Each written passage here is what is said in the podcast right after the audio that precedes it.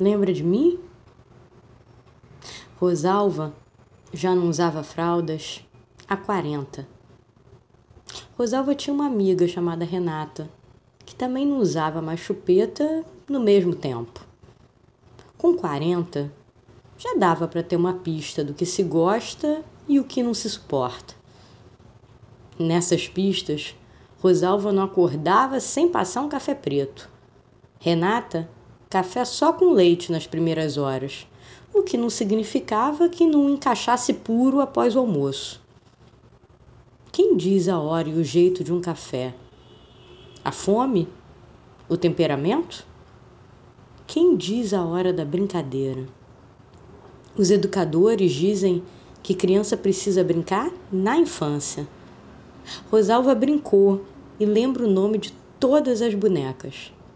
Renata ficou na roda dos adultos lembro o nome de todos.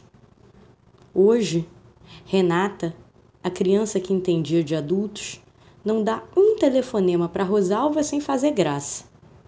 A avó de Renata, aos 85 do segundo tempo, tem pavor de levar a vida a sério. Quem diz a hora da brincadeira?